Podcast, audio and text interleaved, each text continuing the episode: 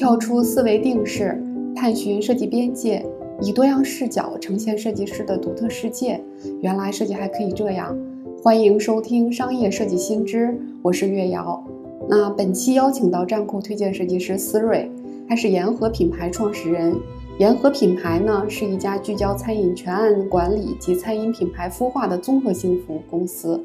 同时，他还有另外一个身份，就是 JRT 餐饮孵化平台的发起人。那目前呢，这个平台自有孵化项目近五个，自营与合作门店数量总计超过三百余家，服务餐饮客户超过两百家，总计连锁门店超过了一千家。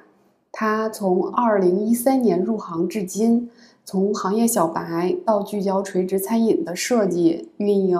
管理、供应链等板块服务，他从设计师基础工作起步，到品牌策略，再到团队管理、公司运营。那如今呢，还创建了自有的餐饮品牌。那今天我们直接切入正题了，听听他如何找到自己的独有价值，如何成为客户的朋友，又如何从视觉到策略找到适合自己的一门生意的。打破一个现有的这种组织模式和这种工作工作程式化吧，这种可能未来设计师更多的是自由职业，或者是走向一个这种一个个体就能几个个体的联合，可能就会完成一整个项目的操盘。嗯，然后还有更多的可能，他也会去通过切入其他的行业，切入其他的视角来，是不是能够创业？所以我们其实这个话题主要的还是想聊聊创业。就设计师创业有哪些种可能性？我们更想探寻的是非常规的这种可能性。非常规的是吧？就 常规的都都不聊了是吧？但是以我自己的经验来说的话，可能就是你要说非常规的，可能我身边见到的并不多，或者说他们跨行业去做了某一些东西，超出了自己的认知，大部分活的都不行。就是其实设计师，我理解的啊。其实我觉得设计师他一定是要以自己的职业为一个核心的基因，再去创造其他的东西。就比如说像我自己，我自己在做设计的同时，当然了嘛，客户我能够能够跟客户产生很深的这种链接，并不是因为一开始我做设计师就能跟客户产生某一些东西，很难。所以说我自己理解的一个东西，首先得从自己的职业本身来讲这个问题，就是我们应该如何做好一名设计师。应该怎么去理解设计师？怎么去理解商业设计师？这个维度它很重要。当你达到了第一一点零，我们说的嘛，一点零、二点零、三点零。当你达到了三点零以后呢，你再去想去跟客客户产生更多的链接，或者说你再再想去创造一些其他新的东西，那可能性会比较大一点。为什么会这么讲呢？首先从我自己的经历来说，我是一三年开始做的设计，但那时候我就是纯做设计，纯做排版。那时候我找准了自己的一个定位，我就觉得我需要用半年的时间，把排版设计一定要给它做到精。这个精是什么？我理解的精就是不丑。对于一个设计师来说，每个人可能追求的东西不一样，但是对于商业设计来讲，我觉得不丑它是一个很好的定义。就你不要把它做的没有一个规律，它一定是有规律、有迹可循的一个东西。把排版做好了以后呢，那我们其实就是一开始我就是一颗螺丝钉。是吧？我就只能把排版这个东西做好，其他老板布置我做的任何东西我都做不了，可能说我做不好。然后当我把排版这个事情做好了以后，我就可以去做一个发条。这个发条是什么？当我做好螺丝钉的事情以后，我就可以开始去辅助其他人去做某一些事情，就不仅仅只是做排版的，比如说文案，比如说插画，我可以开始学习了。那比如说建模，或者说文案等等这一系列的东西，我可以开始去做设计。为什么可以做呢？首先，我的排版功底已经非常好了。这个东西它其实是有天花板，你没有办法一点一点的还要去再去做上升，像艺术品一样，你不可能通过一个排版能把一个排版卖到多少钱，很难。当你做好了这个东西以后呢，我再不断的去衍生到其他的一个类目，就比如说像我，我学了排版，学了设计，学了半年以后，我就觉得排版这个东西已经已经我觉得深入我的骨髓了。我觉得随便我看一个东西，我立马能把一个呃东西给它变得很漂亮。啊，比如说你有个很丑的 logo，通过我的排版，我就能把它做得很好，是吧？做到这个点以后呢，我就开始去学习策略，然后我就从那家公司离职了，我就去到了一家专门做策略的公司。虽然说他们也不是很厉害，不是很牛逼，但是我通过跟他们学习他们的底层的一个基因和方法，我认识到了一些方法论，所以说呢，我就不断的通过他们的方法论去套我自己的一些内容，因为我们所做所有的策略了嘛，一定都是根据我们的一个框架。我们说的方法论其实就是框架，我们能做的创造的价值，无非就在这个框架里面不断的去填写内容。包括我们做餐饮也是，就是有一个大框架，在框架里面去做市场分析，去做人群分析，去做市场定位，去做产品的定位、选址的定位等等一系列的东西。做完了这些东西以后呢，哎，我发现设计，以前我理解的设计它只是设计，它只是把一个丑的东西变得好看了。但后面我理解的设计是变成了商业设计，因为我理解了。策略是怎么去做的？所以说呢，在这个过程当中，我就不断的去研究这个策略和市场和消费者之间的关系。那做着做着呢，我就发现哦，原来商业设计它的核心是在于商业，不是在于设计啊。设计只是我们表达我们商业的一个点啊，它并不是全部的点。那设计是插画也是啊，建模也是啊，动效也是啊，所有的东西我觉得他们都是平行的，但策略呢一定是在前面。这个是我通过差不多三年的时间，三年我。对我理解的东西，就是到了这个点以后呢，我自认为我自己可以成为一台发动机了，而不是一颗螺丝钉，也不是一个发条。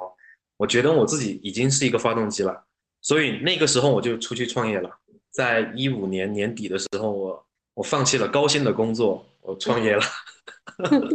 我觉得一个设计师能够突破现有的这个专业，然后他能够去创业，我觉得这个是一个特别大的突破，他要战胜很多。对，其实那时候我对于我来说没有什么太多的压力，因为那时候我的工资在一一五年的时候，我的工资已经一万多块钱了，是因为我能够帮公司解决很多问题，我知道我自己自己在公司的一个价值，所以说我能领到那么点工资，我就觉得我自己有点飘了，我觉得哎，我应该可以去创业了。对，所以说我就去创业了，然后就有两三个合伙人，那两三个合伙人全都是设计师，这个是我最终就是没有把这个公司做好的一个结果。啊，因为没有理解透某一些东西啊，就比如说三个设计师的话，你去创业那绝对是干不成的。你这次觉得就是你创业失败，你有没有做一些反思和总结？就是说，你刚才有提到一点，就是说这里面可能都是设计师，这也是一个其中的一个原因。嗯，就是为什么呢？对我总结了一下了嘛，开公司几个比较核心关键的点，首先呢，第一个就是必须我们得有一个业务的来源。这个很核心，很关键。那其次，第二个呢，就是我们必须得有一个解决问题的能力，也就是我们公司能够为客户提供什么样的解决的方案。然后第三一个呢，是我们团队管理的能力。第四一个是长期有效、可持续的一个发展的动力。那这几个点，如果说我们缺了一环都不行。当时我们缺的就是业务的能力和团队管理的能力，那就缺了这两点。因为设计师真的，你要跟另外一个设计师去说服你自己的一些想法和。和和你做出来呈现的一些东西，我觉得很难，因为每个人的理解的点都不一样。所以呢，我一八年重新创业了以后，就自己干了。那你自己干了以后，你是怎么去组织团队的？组织团队吗？嗯，我觉得我自己的组织团队的那种理解能力和其他公司可能可能不太一样，因为我们公司其实不大，我们设计师呢永远不会超过十个人。就是人最多的时候也不会超过十个人，我们公司就是一个小而美的公司，啊，我不会希望就是能把公司做到几十个人。我们一五年创业的时候，公司已经有二十人，最多的时候有二十五个人了。就那时候，我觉得也是也是我们公司出现问题最核心的点，因为我们其中有一个合伙人，他希望公司变得很大，变得很标准，所以说呢，我们当时招了很多人。那现在呢，现在我自己理解了以后，就不会去做那不会去做那个事情。我希望把公司做成一个什么样呢？做成一个小平台，就是我们公司其实它的薪资结构和组织架构都非常清晰。我是统领一切的人，对，当然呢，这也导致我非常累。为什么呢？因为小公司就是这种，前期呢我会很累，但是呢，我慢慢的把我手下的人全部培养起来以后，他们每个人都可以成为一台发动机，他们可以自己去创业，也可以当独立的设计师。当然，就是我前面讲到的所有的东西，它才能够。承载你去做这个事情。当你只能做一枚设计师，或者说你作为一个插画师的时候，你只能解决客户的一个问题，一小个问题，很容易被客户边缘化。但是当你能够为客户解决他商业上的某一些问题，就比如说我们做餐饮，一整套的逻辑，它的门店管理、供应链体系、它的呃它的加盟体系，所有一系列你能够解决以后呢，其实你就变成了一个，你不是公司的发动机，你是他们这个。你是他们这个餐饮企业里面的一个发动机。所以说，当他能解决的问题很多的时候，不管他是在公司里面跟我当合伙人，或者说出去自己做做做独立设计师，他能够解决的问题都很多啊。但又又回到了有一个问题，业务能力的问题。那很多设计师其实就是没有业务的来源。是我特别想问的，因为刚才你讲了一个团队的能力，然后就是这很重点的来了，就是业务来源和你整个的业务能力 怎么搭建。其实我觉得这个东西还是最核心、最关键的一个点。我觉得呃还是时代吧，就是我觉得当我们你看像我一我一五年创业，然后一七年我就我就我就没在一起了，那一年我就混沌了一年，但是也赚了很多偏财。就去做了旅游，那时候旅游很好做嘛。哦，你还做旅游？对我那时候做的是东南亚，就金三角那一片的那几个国家：缅甸、老挝、泰国、马来西亚、新加坡等等一系列的这些。对，然后那一年我也我也好好的思考了一些问题。但那一年因为我自己创业了嘛，然后手上也积累了一部分客户的资源。然后那时候呢，我手上就有一小帮这种外包团队，因为那时候我想转行了，我不想做设计了。有过这么一个念想，因为因为那时候我想的就是就想着去做别的，好像也能赚钱。但是呢，我干了差不多一年旅游以后呢，我就发现，我发现这个事情不是我想做的啊，就后面又重新返回来。就在这一年的过程当中，我还是有很多业务。那个业务呢，是通过我们之前创业的时候积累下来的，但那时候我都没有做，所以说我手下就积累了一小帮这种团队，就是外包的团队，比如说做个 logo 啊，做个包装啊。然后画点插画呀，我都我都不做，然后我就包给他们去做。然后后面想了一下，就是哎呀不行，还是得捡起来。然后一八年呢，我就开始又重新创业。那就像又回到了刚刚那个问题，就是业务怎么来？然后呢，那时候我也没什么业务，你说要去组建一个团队，你有每个月有固定的支出，那你很很头疼的。如果你没有业务的话，其实你坚持不了多久。所以说呢，那时候呢，我就通过我自己的一个客户，我就跟他讲，因为我那个客户他是。他是做那种资源整合的，我就说啊，实在不行的话，咱俩就一起合伙一下。然后呢，他就成为了我的合伙人。那段时间，他就给我不断的介绍了几个小业务，也不大。然后通过那几个小业务呢，我们就其实那几个小业务价格都不高，每一个价格都不超过一万块钱。但是我花费了十万块钱的这种精力给他去做，然后就通过这种东西一传二，二传三，三传四啊，就不断的就就把我们公司传开了。然后呢，就后面就会有源源不断的业业务，但是我当然我觉得这个东西跟能力肯定有关系，但我觉得跟时代它也是有关系的，因为那个时候我们做快消品很好做，很好做，然后做做了两年以后，我发现这个业务已经慢慢的不行了，我就开始转向，一九年我们又开始做了餐饮，啊，后面才开始深度的聚焦到餐饮这个这个品类里面来。当然呢，我觉得业务这个东西了嘛，一点一点的去积累这个业务很困难，你必须得有一个核心稳定的这种。年案，我们说的年案项目，就每个月可以给你养团队用的这个这个这么一个资金，我觉得是最好的。那我们刚好就是在创业的这个过程当中，基本上什么东西都有了啊，就是固定的年案我们有了，就刚好有一家服务到现在服务了六年的一家企业，到现在还在跟我们服务，真的是用心服务。所以说呢，我觉得设计公司了嘛，一定是一定是把解决问题的能力先放在第一位，然后呢，第二个就是我们的业务。所以说我其实。对于我个人来讲嘛，我不太建议就是设计师就是出去创业，因为我觉得这个过程太痛苦了。哪怕是做一个发动机，就做一台发动机，它可以当一个独立设计师。因为你一旦去一旦去创业，你就要涉及到你要有团队，要有固定的支出，在这个时代背景又不是特别好的情况下，你这么去做的话，风险会非常大。嗯，啊，所以说我觉得。按照我刚刚讲的，就是我们从设计到策略到商业逻辑到整套东西一整套学下来以后呢，自己变成了一个发动机，通过慢慢的业务的去积累，这样一个一个一个独立设计师其实也可以活得很好。我身边有很多活得很好的，啊，都从我们公司出去的。所以他们都在做独立设计师，就相当于也在承接一些呃项目。然后他们手上还养了一小帮，就是这种外包团队，就站库上面找到的很多，比如说画插画的、做建模的、做动效的，啊，这种对于来说，对他们来说其实最轻松，反正每个月你说赚个小几万块钱，还是易如反掌。像我们做公司那么累，一年也赚不了多少钱，做设计公司根本不赚钱。所以其实你更多盈利的是在你餐饮那一块儿，对吧？那个东西其实它属于对于我来讲了嘛，它属于是偏财。为什么客户可以让你深度，甚至让你投钱到这个项目里面来？说明是你有你有在这个项目里面存在的一个价值。如果说你只会做设计，只会做排版，我没有必要把你，我没有必要让你去投钱啊，对吧？那这个东西又回到我们刚刚讲的，就是当你成为一台发动机的时候，你的价值不管在哪一个商业里面，不管是餐饮也好，是快消品也好，或者说酒店啊、旅游啊什么也好，你都能发挥自己的价值的时候，那其实。那其实你你你自己说说，大白话就是你自己赚的就更多了，别人能看到你的价值就更多。那你觉得就是刚才你谈到了，就是说不论是切入到哪一个行业啊，然后设计师必须有一个独有的价值，不仅仅是设计这个能力。那这个价值作为设计师，他应该怎么去找到自己的这个价值，以及把它无限的放大呢？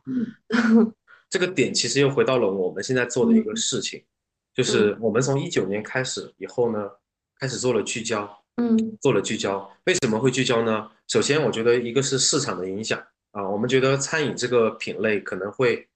在不不管在未来经济有多差的情况下，它一定是死了又生，生了又死的一个行业，它永远不会消失啊，因为这个东西它是属于是刚需嘛，就是聚焦到这个。聚焦到这个行业里面去，去深耕，甚至我们自己就在深耕了一两年以后呢，我们自己就开始做自己的餐饮品牌，然后呢，在餐饮品牌里面也能学到很多东西啊。但可能我刚刚讲这个话跟你说的那个点不在不在一个点上，你说的是设计师是吧？那其实对于设计师来讲的嘛，就是首先第一个，你先得明白你自己的闪光点是在哪里。就比如说，呃，某一个设计师他比较擅长画插画，他画插画其实他也分很多种插画，就比如说还是。聚焦，比如说我喜欢画国风的那种插画，那我就一定是在国风上面聚焦到最深度。如果再聚焦的话，我可以聚焦到某一个行业，就比如说我只帮酒的包装画插画，或者说我只帮方便面的这种这种一个一个一个品类去画插画。其实我觉得聚焦是最好的，聚焦是客户最能看到你自己的价值点。就是，但是我觉得会很困难啊，很困难，因为当你没有业务的时候，你说突然间来了一个其他业务，你做不做？那那也得做啊，对不对？毕竟这个东西就是你得先先养活自己嘛。当你有条件的时候，我觉得还是得去做聚焦，把这个东西给它做到深度。当你把一个东西做到聚焦，那你的专业性就已经出来了啊。你对这个品类的市场的一个一个敏感度，对人群的一个一个一些分析啊什么的，你就很精准啊。客户跟你聊起天来的话，他他客户会觉得你比他更更更懂市场。我可以这样理解，其实相当于你通过你一段时间去服务某一类型的这样的一些品牌或者是一些项目，然后你通过在这个做这个项目的过程中，你不断的去累积对整个这个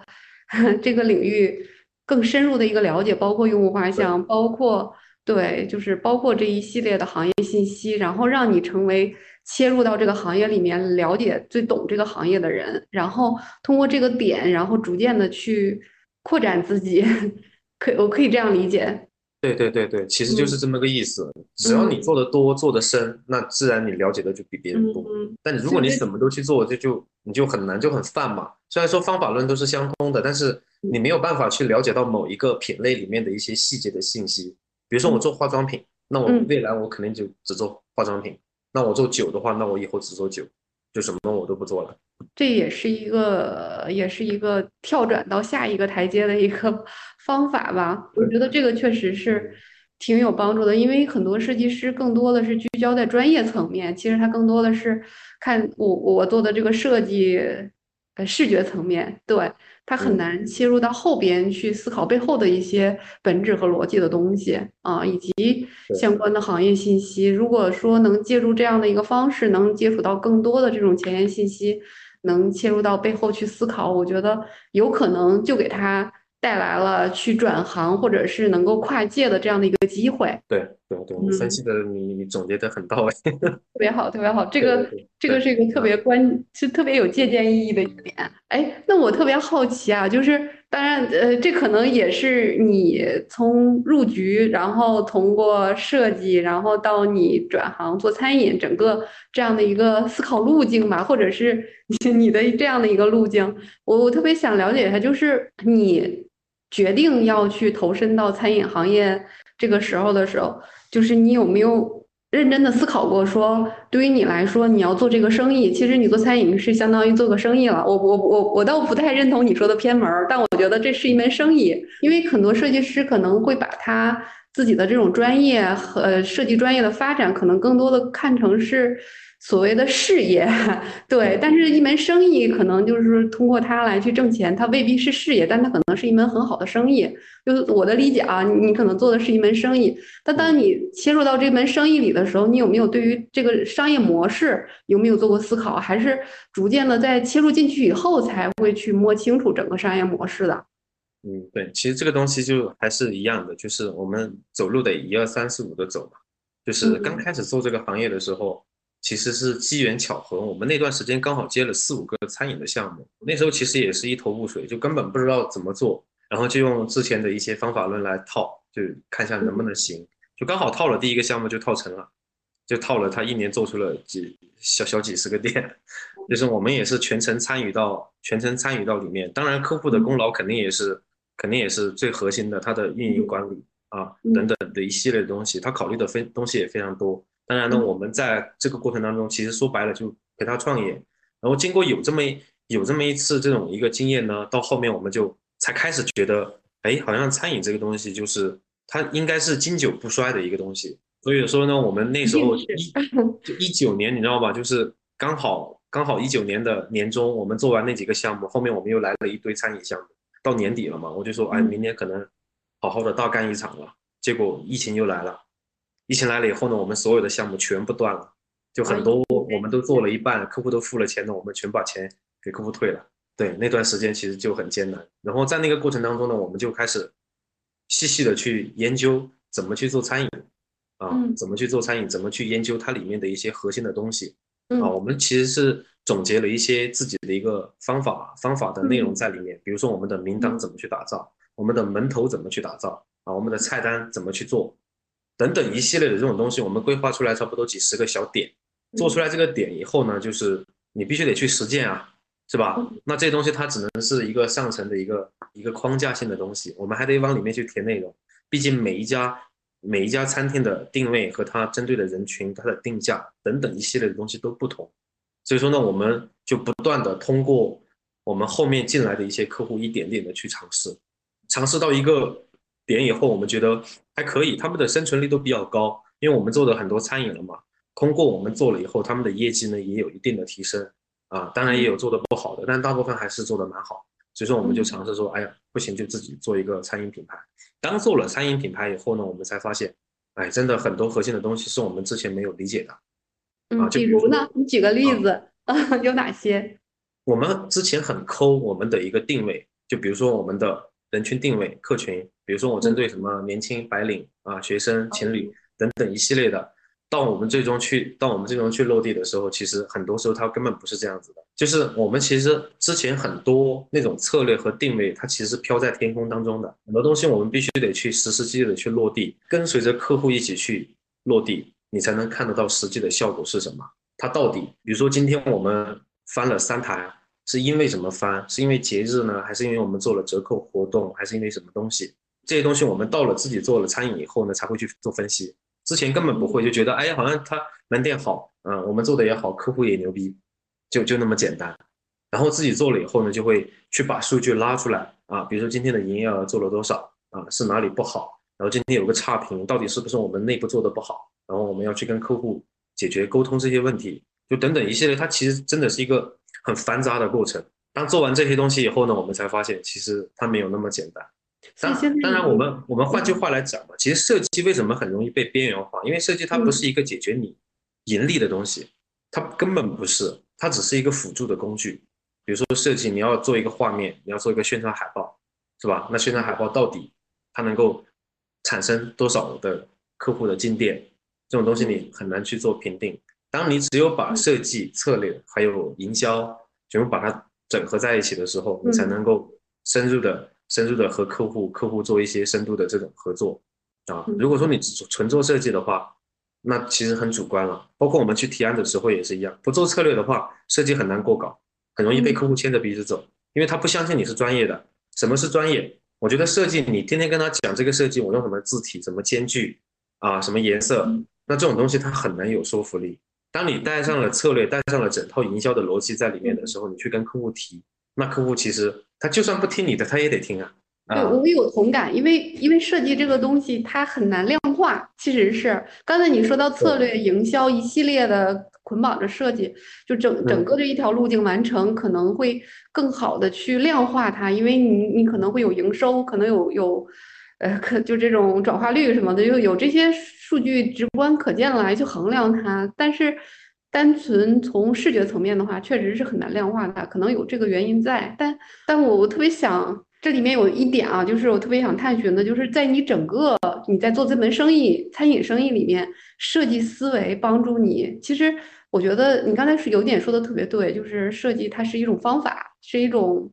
帮助你解决问题的一个策略、一个方法。就是我特别想知道，就是除了视觉层面的，就很多设计上的一些这些方法论，有没有帮助到你来去解决一些生意上的问题？当然这个问题有点大啊，对，这也是我们也特特别想探寻的，就是设计师如何跳出视觉层面去应用一些设计方法，来帮助你去更实际的去解决一些落地的问题。设计它本身就是设计，其实对于我来讲了嘛，它是一个有据可循的一个东，有迹可循的一个东西，它不是一个就天马行空的。包括你看我们的很多案子，它其实雷同，包括它的排版方式，因为。都是我带着我们的团队去做，所以说他们做出来的东西跟我也大致类似。哎，你这个问题好大，是有点大，没事儿，我我们再往下沉一沉。对，我们可以后边再，我们先再看看看其他的问题，然后我们后边可以最后收口的时候看看在这个问题的多种可能性吧。嗯，对，就刚才其实还是聊你那个商业模式，对。然后你你刚才也说了，研究就是整个做餐饮的这种方法论。当然，你们可能是累积下了一套的标准，还是说你们会有这种市场这种转化呀？或者是有没有一些你能够去举个例子，你可以介绍一下？比如说从顾客在线上了解到你们，然后。到到店，然后呢，到店以后他的消费体验，那最后他给你们做的评价，就是整个就是吃了你们的菜，然后到最后对你们的服务、对你们的菜品的满意程度，就是整个这个路径上面，比如说你可以挑一两个点来来简单的介绍一下，就是你这块沉淀的几个方法吗？嗯，我我理解的就是你是从从我们自己整理到的一些方法论运用到实际的这种对这种场景里面，然后。客户给到我们的一些反馈，对，是这个逻辑吧？对对，啊啊，其实怎么讲呢？我们很长一段时间里面都在研究别人的方法论，研究别人的方法论以后呢，我们自己也融入了自己的一些思维和想法。比如说华与华的，我们也去看啊，它是简单粗暴的一些东西。那比如说融品牌的，那它这做的会比较比较比较比较比较比较深一些。然后呢？通过他们的一些方法论呢，我们自己也整理出来一个点啊，就比如说我们做一家餐厅，做一家餐厅什么东西最重要？什么最重要？我也特别想知道。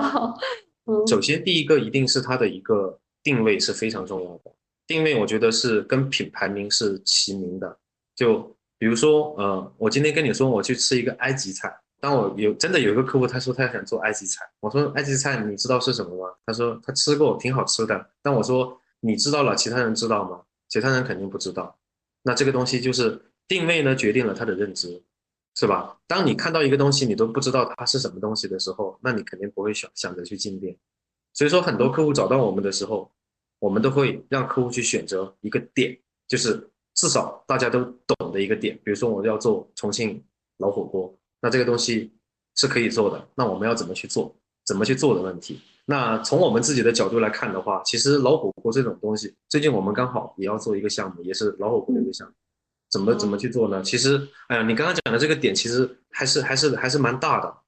嗯，就是我也没有办法细细的去聚焦到一个一个一个细节上面去帮你把这个东西给它分析出来，因为其实很多客户的很多客户的一些。呃，门店和它的一些品牌，我们都是没有实际深度、深度的参与到里面去去做的。嗯，很多时候我们基本上都是做完以后去交付，交付完了以后呢，会给他一整套我们自己整理出来的逻辑，他按照这个套这套逻辑去执行。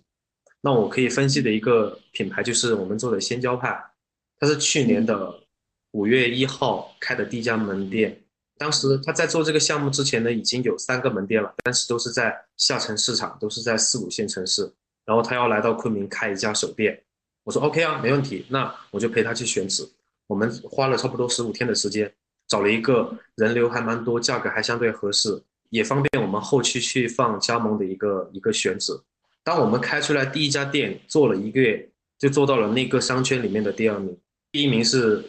第一名是做了做了两三年了，卖那个冷串串，乐山的冷串串。我们当时打了一个比较核心的点，我给他提了一个点，我说这个串串了嘛，其实它只能作为一个小吃品类，很多东西你不能去，你不能去深究，你不能去研究你的食材，不能去讲的太深啊。这个东西它其实本来就是操作比较简单、高标准化的一个东西。那我说这个东西消费者最关心什么？价格的问题嘛。那我就说你要么就九毛钱一串，要么就一块钱一串啊。不管是牛肉也好，不管是那些贵的东西也好，都是一块钱一串啊。刚好这个东西呢，就一下就戳中了消费者的那个。消费的点啊，一块钱一串真不贵，但吃起来呢，人均可以达到了四五十块钱，这个就是很比较高。对对对，但是你其实消费起来感觉一点都不贵啊。所以说呢，在整个逻辑里面，我们没有做很多很多东西哦，稍微打了一个差异化，就是我们加了一个鲜椒，它那个钵钵鸡里面的那个那个酱料里面，我让它加了一些鲜椒在里面，让它的口味和乐山的那个钵钵鸡稍微有了一点差异化，就相当于是它重新做了一个新的一个品类一样。嗯，至少在这个品类里面，消费者就知道它，它应该目前算是全国做冷串串、做钵钵鸡这个品类里面的第一名了。它到现在应该有六十个店了，去年到现在。所以说呢，我们其实，啊，还有一个点就是空间。我跟他讲了，我说空间这个东西呢，我们可以做的很潮，但是呢，建店成本一定不要高。你建店成本一一旦高的话，你的连锁化就很难做起来。你自己想，你一个店如果要花五十万去做建店成本。那你的经销、你的、你的、你的代理商多久才能回本？根本回不了本啊！在我们做餐饮里面有一个点了嘛，十万以内是一个门槛，十万到三十万是一个门槛，三十万到五十万是一个门槛。所以说呢，我们做的事情就是一定是所有东西一定在十万块钱左右就能解决。我跟他建议，我说前面二十家都不用收加盟费啊，你就把你自己的供应链做好就行了。对，其实我觉得针对某。每一个餐饮了嘛，都有不同的这种底层底层的逻辑在里面。就比如说我们说的，哎，说大一点就商业模式，它怎么去赚钱的问题。那像钵钵鸡怎么赚钱？它不收加盟费，它就卖料，因为它这个东西非常好操作，一包辣椒一包辣椒料，一包鲜汤料混合在一起就完了。就可以了。对，然后他的串串他都不用管。我说你前期也不用去供串，因为这个东西一旦你涉及到供应链，你就会涉及到服务。涉及到服务的话，就会涉及到一些利益上的问题。那我说料是你最核心的东西，那你就供料就行了。那些串串让他们自己去解决，但是你要给他们提供一个 SOP。那其实他赚钱的点就在于他的料。他今年单单料，我估计应该五六百万是轻松的。哦，这么大体量。所以其实你自己创业也是受到这些启发，所以你把这些经验都复用在你整个的你的这个餐饮里面，对吧？对，我们就是因为每一个项目，我们都会根据这个项目的实际情况去给它做一个做一个定位，它应该怎么去做。那包括我们也做了一些单门店的，就呃，比如说他只有一个门店，但他那个门店很大，也差不多有七八百平，那个这个老板就靠这个门店活着。然后我们帮他做了以后，也是通过门店的这种逻辑帮他做，不做连锁，所以说他可以稍微做重一点，重在软装，不是硬装。所以说他六百多，差不多七百平的店，我们差不多一百一百多万一点就把它搞下来了啊。所以说呢，他基本上做一年一年左右，都不到一年他就回本了。所以说他其实每个餐饮的逻辑点是不一样的。是，因为我我这边插一个无关我们现在的问题，就是我特别好奇啊，就是刚才你提到餐饮这块儿，其实我觉得有一个点是特别重要的，就是无论任何东西，它因为你卖的是产品嘛，那肯定最重要的是顾客来吃你这个食品的口味，就是是不是他契合他，然后以及他吃完以后是不是有这种满足感。我觉得这个口味非常重要，就是你作为一个设计师的身份，你是怎么在这个口味 口味上面，就是整个的这个体验吧，就是味觉的体验这块儿，你去把控说，那这样的食品会有更多的受众，然后以及你觉得会把它包装成这样，会有更多的人喜欢呢？很难，你说的这个点。对。但是口味这个东西了嘛，它一定是做餐饮的底层基因，口味这东西，我们做餐饮那么多那么长时间了嘛，我们理解的一个点就是，你做的这个东西只要不难吃，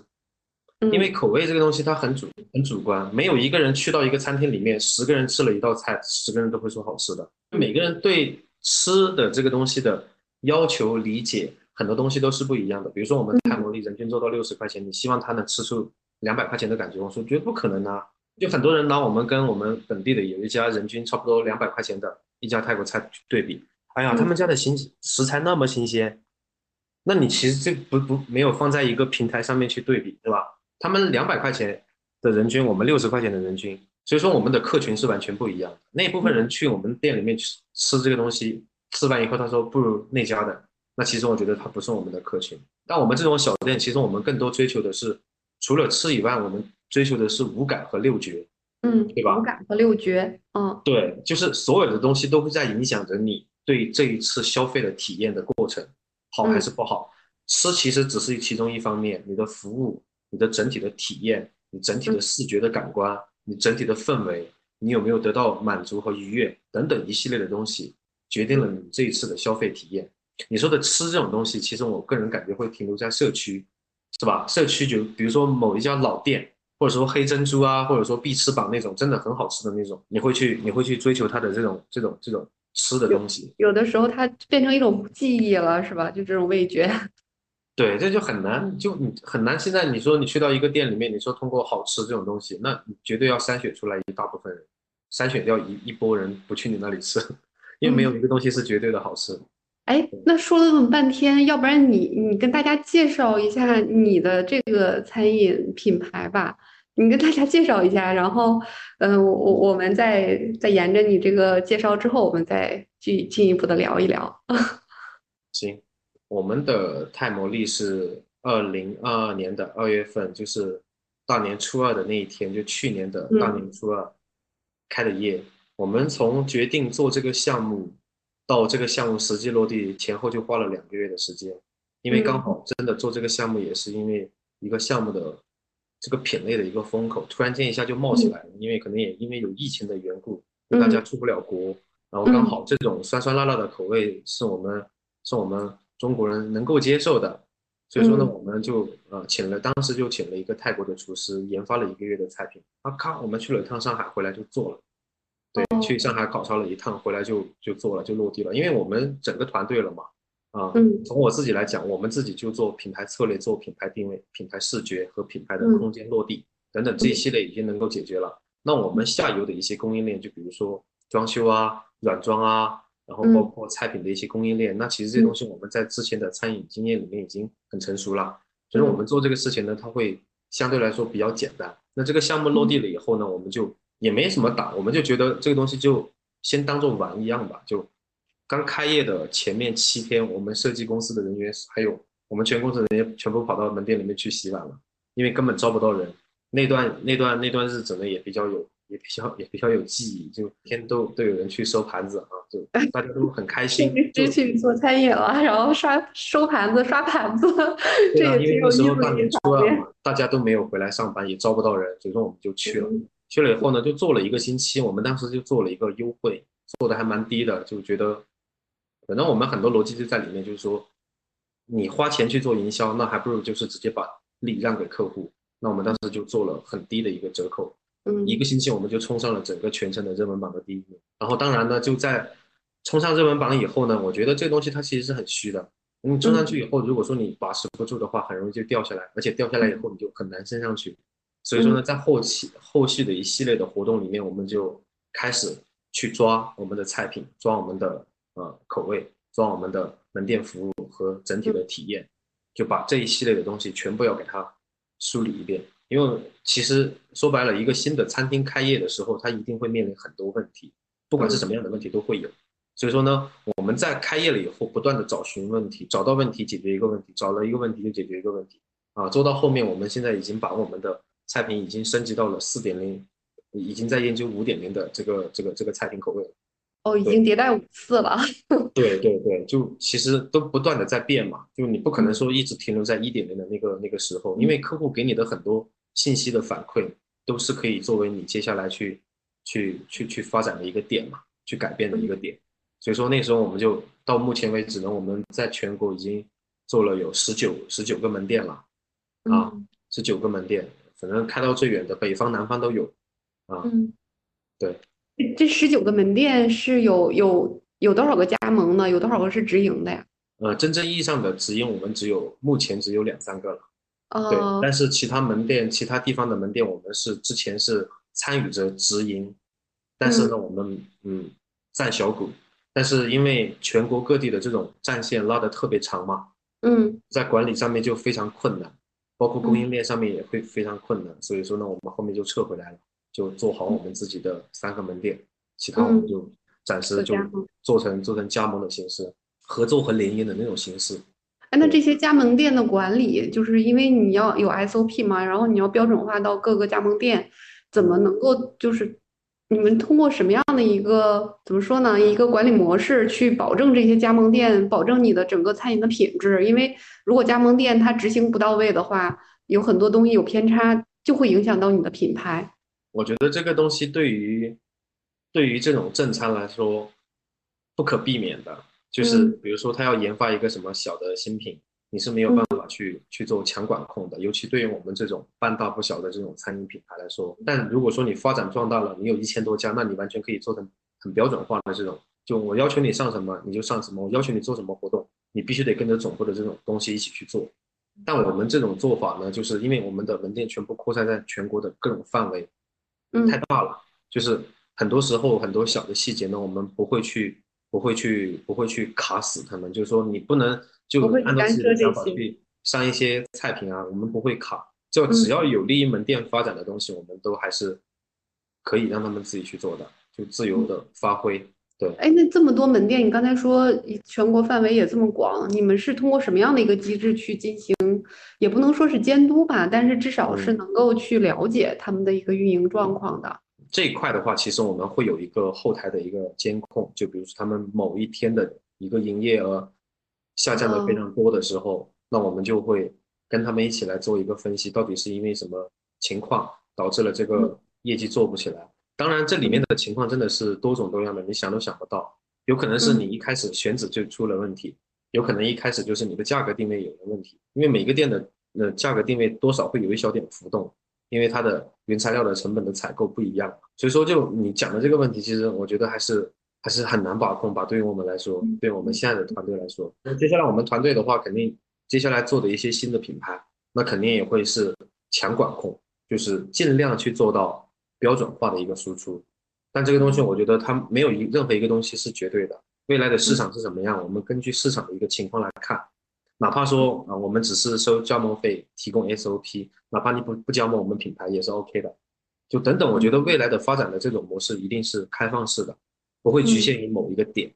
从门店到供应链到加盟店，就是你觉得这各个流程上面，你觉得哪一块是对于你来说是最难的？哪一块？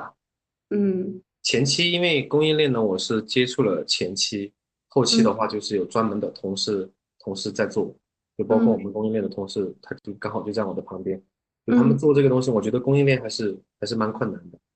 对，因为我们做的是正餐嘛，如果说你没有办法把这个产品标准化。那你的供应链就很难做起来。供应链对你们来说是最难的，对，很难，尤其对一个，因为我们全是炒菜，很困难的。是，对，除非你要把这个菜做成料包、预制品、预制菜，那就很简单。但是你又考虑我们现在分布在全国各地的门店，我们一个城市就一个店，你很难去做到这个点的。那这个供应链难度这么高，你是通过什么呀？前期是通过什么样的一个？方式，我们现在就提供完整的 SOP 给给到给到我们的加盟商，嗯，然后给他们完整的这种学习体系的这种一个一套东西。在你做支出的话，就是你是怎么建立起这个供应链的呢？因为因为确实是挺难的。这个我们目前的话是供了一些定制料，我们就供一些定制料，其他的话都都不会去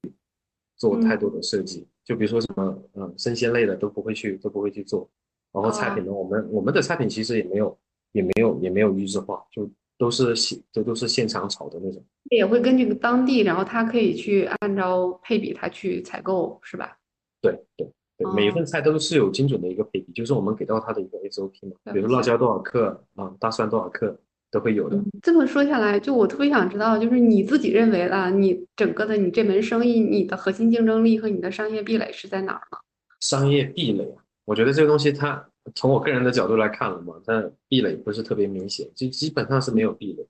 啊。因为什么没有壁垒？因为大家都在仿我们做，就很多人就反正我只要能找个炒菜的师傅，整点泰国菜过来，我也能把他这个风格给他仿制过来。就对于餐饮这种。我们讲的就是它还是算是比较低端的这种这种一个产业来说了嘛，它很难有壁垒，嗯。啊，除非我们说的一些做的比较大的一些一些一些全国大连锁，他们就会有他们就会有自己很强强供应嘛，对吧？就是很有一些有一些东西是别人做不到的，像我们这种的话，其实被仿制的可能性非常大，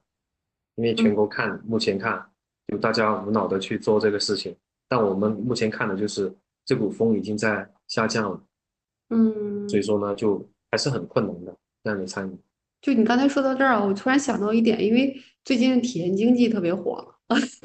所以其实我觉得设计师有他一个天然的优势，去可以去做体验，去做服务。就是如果这两个点，设计师能够很好的去发挥自己的这种设计思维，还有这种创新力的话。你能结合把体验和服务做到位的话，我觉得也是可以有一些区别于其他餐饮行业一些品牌的这种竞争力的。我我我我个人，这是我个人的想法啊。嗯，你说的这个东西，它肯定是可以的。比如说像怂火锅，怂火锅的整个用餐场景和它的一个体验式消费的这种感觉就做得非常好。但这种东西呢，它太聚焦了，就它太年轻了。嗯，这种东西，这种风格呢，就在全国范围内看呢，它只是针对年轻人，而且必须开在商场里面，而且它整个建店的成本会非常高。那逻辑又不同了，它赚的是什么钱，是吧？嗯，它背后是什么样的公司？嗯，所以说点不一样，那我们的做法那肯定就不一样。我们只能是在我们自己的能力范畴之内、之内认知范畴之内去做我们觉得对的事情。但这个东西到底对不对呢？还得经过市场去做考验和验证嘛。但是你说设计师要去做体验吧，因为我理解的体验，体验它总有人去，要人去做执行，要人去做执行就很难被标准化，那所以说这个点也是我们比较核心难解决的问题，对吧？我肯定我可以给你想一个很好的一个东西，但是呢，那个东西它需要人去做执行，那人去做执行就要涉及到你的整个团队的管理，你的门店的运营管理，是吧？那它其实整个餐饮的逻辑里面，它是一环扣一环的，嗯，但凡缺了一环都不行。确实是整个餐饮这个，我觉得路径还挺长的，然后整个里面的细节太多了，细节性的问题啊，真的是真的是非常多。确实是，嗯，就你讲了那么多，可能我们聊我们聊的可能也就也就也就五分之一吧，还有很多很深层次的东西。所以那未来你还会在整个就是餐饮这个这门生意上面，你还会投入更多的精力以及去。进一步的去深挖嘛，就是将来可能会成为一个专业的、资深的这样的一个餐饮品牌的一个打造者。我们可能近近五年应该都还是会在餐饮餐饮方面去去做这个事情。然后未来可能你说有没有可能就自己做一个餐饮？我们其实尝试过，但认知不够，做废了。但是未来呢，可能还会做，但是是不是自己？一个人去做，那还是要带着团队，跟着他团队一起去做这个事情，肯定还是要做的。你得不断的去面对未来不一样的市场去做改变，对吧？嗯，我们也在学习，反正也在努力的朝着未来的方向去去去学习更好的这种这种这种一个方向啊。我觉得没有更好吧，只有更适应市场的一个方向。嗯啊，未来是什么样子，可能到年底我们就能看得出来。哎，那聊了这么多，我就特别想。知道就是你创业这件事儿啊，其实你从一个设计师，然后逐渐了解到这个餐饮餐饮行业，然后你就切入进来做了一门餐饮生意。那整个这个过程里面，我特别想知道，就是在之前和你创业之后，整个对于你的这种认知啊，这种这种思考方式啊，这种自自己的思维模式啊，有了哪些塑造和改变吗？就是